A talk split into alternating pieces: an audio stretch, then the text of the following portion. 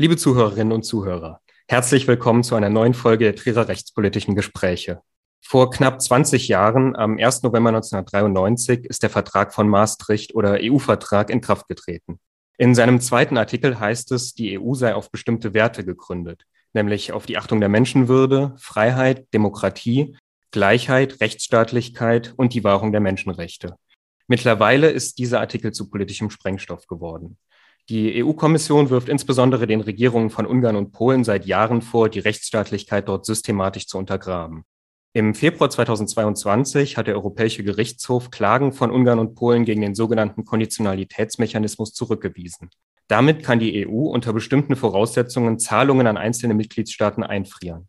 Im vergangenen Winter hat die Union nun zum ersten Mal Gebrauch von diesem Mechanismus gemacht. Es geht um Milliarden von Euro und um die Frage, ob die EU die Einhaltung der eigenen Grundwerte in ihren Mitgliedstaaten überhaupt sicherstellen kann. Hierüber spreche ich heute mit Dr. Katharina Barley. Die Juristin saß ab 2013 für die SPD im Bundestag und hatte verschiedene Regierungsämter inne. Unter anderem war sie Bundesjustizministerin. Seit 2019 ist sie Mitglied des Europäischen Parlaments, dort eine von 14 Vizepräsidentinnen und gehört außerdem dessen Ausschuss für bürgerliche Freiheiten, Justiz und Inneres an. Herzlich willkommen, Frau Barley. Herzlichen Dank. Bevor wir über die Gegenmaßnahmen der Europäischen Union sprechen, können Sie bitte einmal beschreiben, was überhaupt die Streitpunkte zwischen der EU auf der einen und Ungarn und Polen auf der anderen Seite sind? Also wir haben natürlich Probleme mit der Rechtsstaatlichkeit in ganz vielen Ländern. Es gibt kein einziges Land, was gar keine Kritikpunkte hat. Aber das Besondere an diesen beiden Ländern an, oder an diesen beiden Regierungen, muss man genauer sagen, Polen und Ungarn, ist, dass sie Rechtsstaatlichkeit anders definieren wollen. Sie nehmen für sich in Anspruch, dass Rechtsstaatlichkeit nichts ist, was für alle Länder gleich gilt, sondern dass das je nach Kultur und Geschichte eines Landes unterschiedlich ausfallen kann. Und das ist eben sehr gefährlich. Am Beispiel von Ungarn sieht man das. In Ungarn gibt es keine Gewaltenteilung mehr, überhaupt nicht mehr. Äh, alle drei Gewalten plus die Presse sind in der Hand der regierenden Fidesz-Partei. Man könnte noch viel mehr darüber sagen. Und die ungarische Regierung meint, das sei eben die ungarische Art von Rechtsstaatlichkeit. Polen äh, hat ein nicht rechtskonform zusammengesetztes Verfassungsgericht und akzeptiert Europarecht nicht als höherrangig und akzeptiert auch die Urteile des Europäischen Gerichtshofs nur dann, wenn sie ihm passen. Und sagt, das ist eben unsere Art von Rechtsstaatlichkeit. Und schließlich abschließend diese Länder nehmen das nicht nur für sich selbst in Anspruch, sondern finden, dass das auch für andere Länder gelten soll. Also dass es quasi ein, ein generelles Verständnis von Rechtsstaatlichkeit in der Europäischen Union überhaupt nicht mehr geben soll. Das ist das Besondere und auch das besonders Gefährliche an der Ideologie dieser beiden Regierungen. Dann sprechen wir jetzt mal über die Sanktionsmöglichkeiten. Die Verordnung, die dem Konditionalitätsmechanismus oder auch Rechtsstaatsmechanismus zugrunde liegt, stammt aus dem Jahr 2020. Aber auch zuvor hatte die Europäische Union schon die Möglichkeit, gegen Mitgliedstaaten vorzugehen, die gegen ihre Grundwerte verstoßen. Sowohl gegen Ungarn als auch gegen Polen läuft ein sogenanntes Artikel 7 Verfahren, aufgrund dessen ihnen als Ultima Ratio das Stimmrecht im Rat entzogen werden könnte. Außerdem sind gegen beide Staaten eine Reihe von Vertragsverletzungsverfahren anhängig. Wieso haben diese Mittel offenbar nicht ausgereicht? Ja, Sie haben das richtig dargestellt. Das waren die beiden klassischen Mittel, äh, die die Europäische Union hatte. Das Artikel 7-Verfahren wurde viel zu spät eingeleitet. Man hätte es vor allen Dingen gegen Ungarn schon viel früher einleiten müssen. Das ist leider, man muss es so deutlich sagen, an der konservativen Parteienfamilie gescheitert, deren Mitglied äh, die Fidesz-Partei von Viktor Orban äh, sehr lange war. Und ähm, die haben einfach Parteipolitik über Rechtsstaatlichkeit gestellt und ähm, Ungarn, die ungarische Regierung immer geschützt.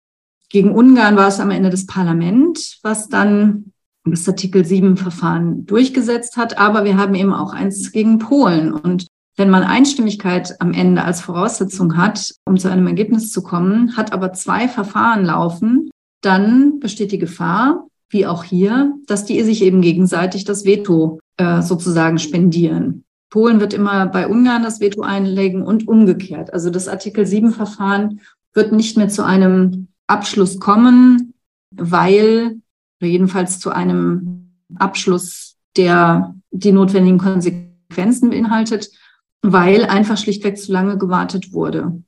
Und ähm, die Urteile des oder die Entscheidungen des Europäischen Gerichtshofs waren sehr lange eine sehr wirksame Waffe gegen äh, Vergehen gegen die Rechtsstaatlichkeit. Aber erstens, gerade diese Kommission ist dafür zu zögerlich und leitet zu wenig Verfahren ein und die auch zu spät und zu wenig konsequent. Ähm, also selbst wenn sie Verurteilungen erwirkt, äh, gehen die nicht immer dann mit Strafzahlungen einher, sodass man sie auch wirklich wirksam durchsetzen kann. Und dann haben wir leider Gottes jetzt eben auch, wie ich eingangs sagte, bei Polen vor allen Dingen, aber auch bei Ungarn inzwischen, ähm, die Einstellung, dass man die, diese Urteile auch gar nicht mehr unbedingt befolgen muss. Da hat leider ein Urteil des Bundesverfassungsgerichts vom 5. Mai 2020 denen einen, ja, einen Vorwand geliefert, um zu sagen, das macht ihr doch auch nicht anders, auch wenn natürlich die Lage in dem Fall total anders war. Das hat uns ja dann nochmal sehr geschadet. Aber genau aus diesen Gründen haben wir jetzt das schärfste Schwert, wie es häufig genannt wird, den sogenannten Konditionalitätsmechanismus. Sein Ziel ist es, ich zitiere mal kurz, die finanziellen Interessen der Union im Einklang mit den in den Verträgen verankerten allgemeinen Grundsätzen und insbesondere im Einklang mit den Werten gemäß Artikel 2 EUV zu schützen. Das sind die Werte, die ich am Anfang schon mal kurz vorgelesen habe. Die Idee ist also, dass Länder kein Geld erhalten sollen, wenn absehbar ist, dass sie dieses Geld nicht im Einklang mit den Werten der EU verwenden würden. Um welche Summen geht es dabei und auf welcher Grundlage entscheidet letztendlich eigentlich, wer darüber, welches Geld ausgezahlt wird und welches nicht? Also ob es wirklich das schärfste Schwert ist, darüber können wir nachher nochmal gesondert diskutieren.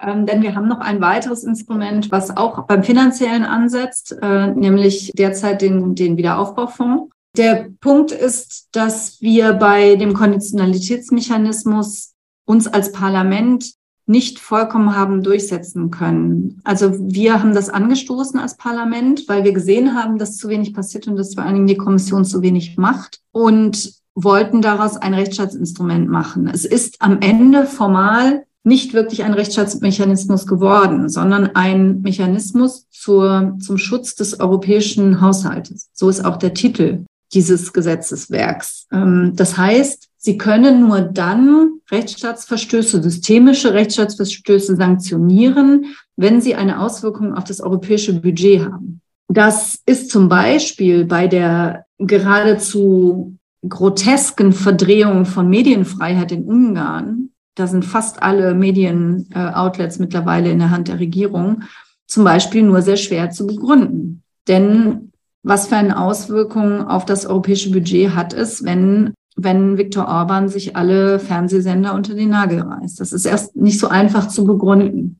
Bei Korruption ist es einfacher, äh, bei, bei Veruntreuung europäischer Gelder ist es leichter. Ich bin auch der Meinung bei, bei der Unabhängigkeit der Justiz, denn die korrekte Verwendung von europäischen Geldern wird von den nationalen Gerichten überprüft. Aber es, es macht es schon ein bisschen schwerer. Über was für Summen reden wir dann? Das sind, das sind zweistellige Milliarden, ein bis zweistellige Milliardenbeträge, was für, für Länder wie Polen und Ungarn schon echt ein, ein großes, ein großes Fund ist. Aber wenn ich das eben noch, noch kurz anmerken darf, wir haben jetzt diese, diesen Wiederaufbaufonds, wo auch extrem viel Geld drin liegt, wo es um ähnliche Größenordnungen geht und wo ähm, jetzt eben auch gesagt wurde, wir enthalten die Gelder vor. Und zwar sowohl bei Polen als auch bei Ungarn, weil auch hier nicht gewährleistet ist, dass die Gelder so ausgegeben werden, wie es vorgeschrieben ist. Und da haben wir nicht diese Beschränkung auf Verletzungen, die, die das EU-Budget beeinflussen. Das, das gibt der Kommission also noch mehr Handlungsfreiheit. Sie sagen, die Kommission hat da mehr Handlungsfreiheit. Wie genau muss ich mir das prozessual vorstellen? Also Wer beschließt letztendlich dann diese Zurückhaltung der Mittel? Also erstmal muss die Kommission tätig werden. Das hat sie sehr lange nicht gemacht, so lange, dass das Europäische Parlament die Kommission sogar wegen Untätigkeit verklagt hat. Das ist auch ein nicht so häufig äh, gesehener äh, Schritt. Ähm, also die Kommission muss äh, den Mitgliedstaat in Kenntnis setzen davon, dass sie beabsichtigt, die Mittel zu kürzen. Äh, und warum? Dann hat der Mitgliedstaat die Gelegenheit, darauf zu reagieren. Das Ganze geht dann noch einmal hin und her. Äh, letztendlich ist es aber der Rat, äh, der dann, der dann entscheidet äh, darüber, ob gekürzt wird und wenn ja, wie viel. Und der Rat entscheidet mit Einstimmigkeit, dann natürlich abgesehen von dem betroffenen Staat? Nein, eben nicht. Das ist eben gerade der Vorteil. Denn sonst hätte man die gleichen Probleme wie bei Artikel 7 ja nochmal gehabt. Deswegen gab es ja überhaupt die Notwendigkeit, sich einen neuen Mechanismus zu überlegen. Und Sie haben gerade schon den Wiederaufbaufonds angesprochen. Ähm, auch hier, wie Sie gesagt haben, werden gerade Gelder zurückgehalten, sowohl für Ungarn als auch für Polen. Und beiden Ländern hat die EU jetzt Bedingungen gestellt für diese Auszahlung. Was sind das für Bedingungen und gibt es tatsächlich Anzeichen, dass die Länder beabsichtigen, diese Bedingungen dann auch zu erfüllen? Ja, also die Bedingungen sind, sind sehr spezifisch. Die beziehen sich in, äh, in Polen vor allen Dingen auf das, auf das Justizsystem. Polen hat, hat die Demontage der Demokratie ja damit begonnen, dass man versucht hat, dass die Regierung versucht hat, sich die Justiz äh, untertan zu machen und da auch sehr weit fortgeschritten ist. Und da geht es im Grunde genommen darum, die Unabhängigkeit der Justiz wiederherzustellen. In Ungarn geht es vor allen Dingen um den Bereich Korruption. Der beste Freund von Viktor Orban, sein Schulfreund, ist Klempner und inzwischen Milliardär. Also nur nicht Millionär, sondern Milliardär. Nur damit man so ein bisschen die Dimensionen der Korruption in Ungarn äh, vor Augen geführt bekommt. Ähm, und da geht es vor allen Dingen um, um die Änderung von, von, von Gesetzen. Also beispielsweise wurde in Ungarn früher sehr viel vergeben, wo es nur einen einzigen Bieter gab bei öffentlichen Ausschreibungen oder dass, dass Antikorruptionsbehörden aufgebaut werden müssen. Solche Dinge. Ähm, in beiden Ländern ist Bewegung zu sehen. Ähm, in Polen mehr oder substanzieller als in Ungarn in Ungarn, wer Viktor Orban die letzten 13 Jahre verfolgt hat, weiß, dass er, dass er nichts tut, was äh, ihm schaden würde. Und wenn er es tut, dass das dann wieder ändert, sobald, sobald er das bekommen hat, was er will. Also das haben wir schon öfter gesehen, dass von ihm die Änderung von Gesetzen verlangt wurde. Dann hat er die geändert. Und ähm, nachdem er dann sozusagen die Strafzahlung nicht mehr zahlen musste, hat er es wieder zurückgeändert. Also sowas macht er ständig. Ähm, deswegen habe ich in Ungarn sehr wenig Hoffnung, dass sich da substanziell was ändert. Wenn Orban eine Korrupt Antikorruptionsbehörde einrichtet, dann wird er diese mit seinen Leuten besetzen. Und das wird man nicht, nicht wirklich wirksam verhindern können. In Polen habe ich ein bisschen mehr Hoffnung, auch weil dort die, die Erosion der Demokratie noch nicht so weit fortgeschritten ist wie in Ungarn. Sie sagen gerade, in Ungarn sind Sie wenig hoffnungsvoll generell muss man sagen, die beiden Staaten sind ja auch nicht wehrlos. Also solange sie zum Beispiel ein Stimmrecht im Rat besitzen, können sie damit drohen, dort wichtige Projekte, für die es ein Einstimmigkeitserfordernis gibt, ähm, zu blockieren. So war es offenbar beim EU-Haushalt und dem Wiederaufbaufonds 2020.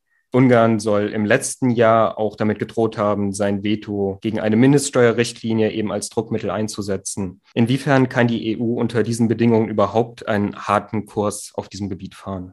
Also ich glaube, die, diese, sich diese Frage zu stellen, ist inzwischen zu spät, weil Ungarn, die ungarische Regierung, Viktor Orban, deutlich gemacht hat, dass er die, die Europäische Union nur noch als Geldautomaten begreift und dass er nicht gewillt ist, irgendwelche Regeln einzuhalten. Also das, das geht ja wirklich von der Verletzung von LGBTI-Rechten über das Drangsalieren von europäischen Firmen, die er ausquetscht wie eine Zitrone, sobald die sich nicht mehr wehren können.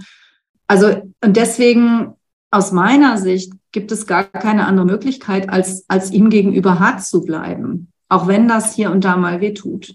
Er hat, er hat ja, er unterstützt ja zum Beispiel auch äh, den türkischen Präsidenten Erdogan darin, ähm, Schweden nicht in die europäische, in die NATO aufzunehmen. Die Europäische Union hat es versäumt, rechtzeitig diesen, diesen Abbau der Demokratie einzuhegen. Und jetzt ist echt langsam letzte, letzte Chance, da noch was dran zu ändern. Und dafür muss man dort ansetzen, wo es Viktor Orban wirklich schmerzt. Und das ist sein Portemonnaie. Das bedeutet, wir haben hier eine so prinzipielle Frage, dass wir da oder dass, dass die EU-Kommission an dieser Stelle hart bleiben muss auch wenn beide Staaten als letzte Mittel mit einem EU-Austritt drohen würden oder halten Sie das für nicht realistisch? Viktor Orban sagt ja immer deutlich, jedenfalls intern, was er eigentlich will. Und er hat schon in der ungarischen Presse sehr klar gesagt, dass er sowieso aus der Europäischen Union austritt, sobald Ungarn Nettozahler werden sollte. So lange wird er das nicht tun, weil er macht sich die Taschen voll mit europäischem Geld. Und solange er diese Kuh hat, die er melken kann, wird er sie nicht schlachten. Und in Polen ist die Bevölkerung so proeuropäisch, dass es auch die jetzige, Regierung nicht wirklich wagt, da ein, eine Kampagne für einen Austritt zu starten. Im Fall von Ungarn würde das aber heißen, wenn jetzt tatsächlich im großen Stil das Geld zurückgehalten wird, dann wäre der Austritt nicht vollkommen unmöglich und dann müsste man den eben hinnehmen. Naja, dann müsste man mal sehen, was passiert. Also Orban hat eine riesige Propagandamaschine aufgebaut. Also er ist praktisch im, im Besitz des, oder im Besitz, aber er hat, er hat praktisch die komplette Fernseh- und, und Radiolandschaft unter Kontrolle. Ähm, es gibt noch ein paar, paar einzel, versprengte einzelne ähm, Organe auch in der Presse, die unabhängig sind, aber es sind echt nur noch wenige. Das heißt, er kann, er kann die Meinung auch stark beeinflussen. Trotzdem gibt es in der ungarischen Bevölkerung einen ganz starken Drang hin zu Europa. Das ist auch historisch begründet. Und das könnte, das könnte schiefgehen für ihn. Nur ich sehe, ich sehe da keine andere Möglichkeit. Also wenn wir, was sollen wir denn sonst machen? Wenn wir Orban immer nachgeben, ähm, dann wird diese, diese Europäische Union nach und nach zerbröseln. Weil dann werden sich andere überlegen, denke jetzt zum Beispiel an die neue italienische Regierung, warum sollen wir uns denn an die Regeln halten, wenn man auch anders davonkommt? Wir haben jetzt viel darüber gesprochen, welche Mittel die Union nutzen kann, aber auch darüber, wie politisch heikel das sein kann. Wenn Sie unter diesen Bedingungen einen Rechtsstaatsmechanismus entwerfen dürften, wie würde der aussehen und inwiefern würde er sich von dem bestehenden unterscheiden?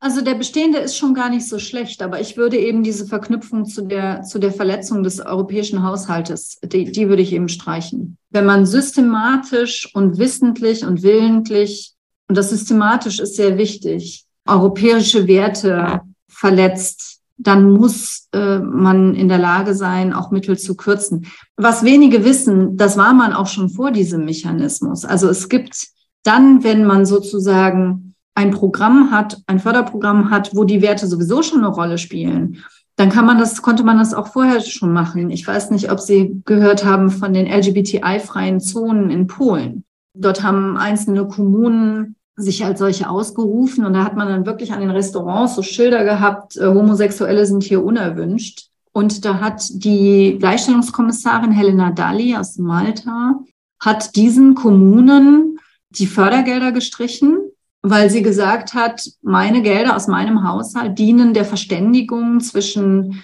den verschiedenen Teilen der Gesellschaft. Das ist, das ist der Zweck, warum ich Geld verteile in Projekte. Das läuft dem, diesem Zweck so diametral zuwider, dass ich euch diese Gelder streiche. Hat zur Folge gehabt, dass Polen, die polnische Regierung, diesen betroffenen Kommunen das Dreifache dieser Fördergelder ausgezahlt hat. Also auch das ist noch keine Garantie dafür, dass das wirklich wirkt. Aber wenn man das natürlich konsequent anwenden würde, dann wäre das schon auch nochmal ein, ein kräftiges Tool. Generell, wo Sie gerade finanzielle Mittel außerhalb dieses Konditionalitätsmechanismus ansprechen, kurz vor Weihnachten 2022 ging durch die Medien, dass die EU-Kommission eventuell auch unabhängig von diesem Konditionalitätsmechanismus die gesamten Strukturhilfen für Ungarn einbehalten könnte, weil nicht klar sei, dass die geförderten Programme der EU-Grundrechtecharta entsprechen. Ist das das, was Sie gerade angesprochen haben, oder was genau hat es damit auf sich? Ja, das ist das, was ich gerade angesprochen habe. Man muss allerdings dafür wissen, dass die Kommission in dieser Frage sehr gespalten ist und auch in der Haltung gegenüber Polen und Ungarn. Wir haben viele Kommissarinnen und Kommissare, die sehr vehement dort sind, sehr engagiert sind. Aber wir haben eben auch manche, und dazu gehört leider auch die Kommissionspräsidentin, die finden, man müsse einen engen Dialog mit Polen und Ungarn, mit der polnischen und ungarischen Regierung führen und immer auch wieder auf die zugehen und so weiter. Obwohl das eigentlich schon in der letzten Legislaturperiode klar geworden ist, dass beide Regierungen darauf eben nicht so reagieren, wie man es gerne hätte, sondern äh, das nur ausnutzen, um die Demokratie immer weiter abzubauen.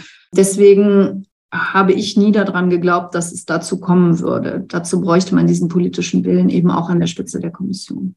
Jetzt ging es hier bislang eigentlich ausschließlich um Ungarn, um Ungarn und Polen. Dabei haben Sie ganz am Anfang schon gesagt, dass das im Prinzip nur die beiden Extrembeispiele eines Spektrums sind. Laut dem sogenannten EU Justice Scoreboard aus 2022, das ist ein Bericht der EU-Kommission, war die wahrgenommene Unabhängigkeit der Richterinnen und Richter unter allen Mitgliedstaaten in Kroatien am niedrigsten und auch in der Slowakei, in Bulgarien und in Italien, das Sie ja auch schon angesprochen hatten, bewertet mehr als die Hälfte der Bevölkerung die Unabhängigkeit der Justiz negativ. Wie geht die EU derzeit mit solchen Zahlen um? Also wie gesagt, wir haben in allen Mitgliedstaaten ähm, diese Fragen im Blick und es gibt auch verschiedene Berichte immer wieder darüber, verschiedene Untersuchungen. Ich hatte gerade heute vor zwei Stunden mein erstes Meeting als Berichterstatterin den, mit den Shadow, mit den Schattenberichterstattern zu dem diesjährigen Fundamental Rights Report, also Grundrechte Report, wo wir auch diese Fragen natürlich alle beleuchten. Ähm, ich bin Mitglied in der ja, Fundamental Rights Working Group, Democracy and Fundamental Rights Working Group, wo wir das kontinuierlich äh, betrachten. Also wir haben jede Menge Mechanismen, um diese Fragen zu monitoren. Ich bin ein bisschen überrascht, dass, Isra äh, dass Italien da so, so hoch gerankt wird, weil die italienische Justiz eigentlich einen ausgesprochen guten Ruf hat. Also die italienische Gesellschaftsstruktur ist ja schon eine, in der Korruption immer noch stark verwurzelt ist zum Beispiel. Wir haben Medienkonzentration bei Berlusconi zum Beispiel gesehen. Und wir haben immer gesehen, dass wir eine sehr unerschrockene Justiz in Italien haben. Gerade die Mafiajäger sind ja legendär. Berlusconi war mehrfach in Haft. Also das, da bin ich jetzt ein bisschen überrascht. Der normale Weg, außer jetzt bei Polen und Ungarn,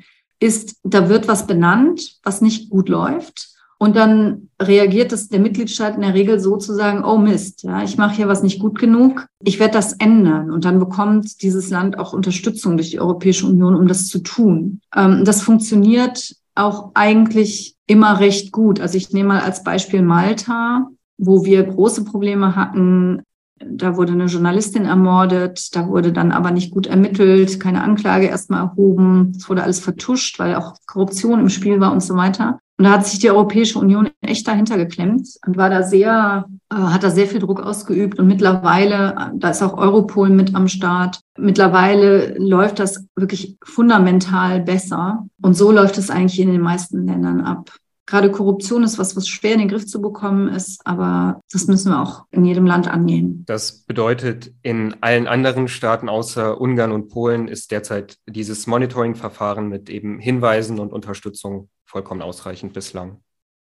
Naja, vollkommen ausreichend würde ich nicht sagen. Also es gibt immer, es, es gibt immer wieder auch Punkte, wo es, wo es zu langsam vorwärts geht oder wo die Einsicht fehlt. Also ich, ich habe jetzt vor einigen Wochen äh, drei Tage in Griechenland verbracht da herrschen schon auch wirklich sehr erschreckende Zustände. Und zwar in Bezug auf fast alle Punkte, die wir gerade genannt haben. Also mh, bei der Justiz ist da nicht unbedingt diese direkte Abhängigkeit des Problems, sondern dass man für ein, für ein Urteil acht bis zehn Jahre warten muss, ein letztinstanzliches. Das ist quasi schon Negierung von Justiz. Diese alles durchziehende Korruption verbunden mit einer großen Medienkonzentration. Also auch da machen wir uns große Sorgen ein Land, von dem man es vielleicht nicht so denken sollte, Österreich, wo wir ganz enge Verflechtungen haben zwischen Politik und Medien, wo zum Beispiel die, die, die Politik, die Regierung dann jeweils über, über äh, Anzeigenkampagnen im Grunde genommen den Großteil der Finanzierung trägt von, von Zeitungen und damit natürlich auch Macht ausübt und quasi Berichterstattung bestellen kann und auch in Österreich eben eine, eine, eine starke Einflussnahme auf die unabhängige Justiz, sobald sie in Korruption ermittelt. Wir haben, das ist nicht alles eitel Sonnenschein, aber da kann es eben auch in den einzelnen Fällen zu, zu Verurteilungen kommen. Aber wir sind natürlich, es, es ist nicht so, dass die Europäische Union da jedes Mal den Holzhammer rausholt, sondern es wird schon erstmal versucht, mit den Mitgliedstaaten auf eine Verbesserung der Situation hinzuwirken. Wir sehen also, wir haben es sowohl was die Probleme angeht, als auch die potenziellen Instrumente zu deren Lösung oder zumindest Bekämpfung mit einem sehr, sehr komplexen Thema zu tun, das so bald wahrscheinlich auch nicht an Relevanz verlieren wird. Vielen Dank für diese Einblicke, Katharina Barley. Sehr gerne.